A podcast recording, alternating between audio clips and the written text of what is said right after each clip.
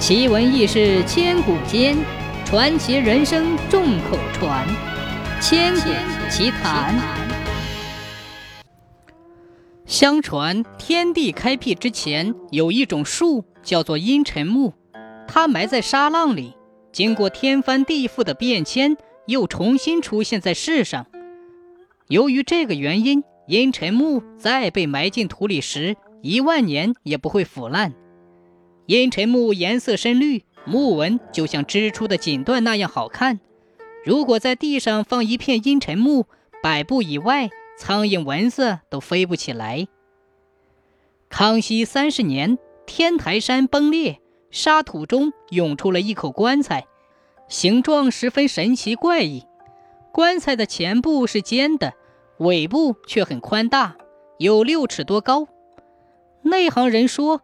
这是阴沉木做的棺材，肯定有奇异的地方。他们便打开了盖儿，棺材里有一人，眉毛、眼睛、嘴巴、鼻子与木头的颜色相同，手臂和大腿与木纹相同，一点儿也没有腐烂。忽然，棺材中的人睁开了双眼，仰视天空，问道：“这青青的东西是什么？”众人说是天。那人惊异地说：“当初我在世时，天还没有出现这么高啊！”说完，又闭上了眼睛。众人争着将棺材中的人扶起来，全城男女老少都涌了过来，想看一看盘古开天以前的人。正在这时，忽然刮起大风，棺材中的人变成了石头。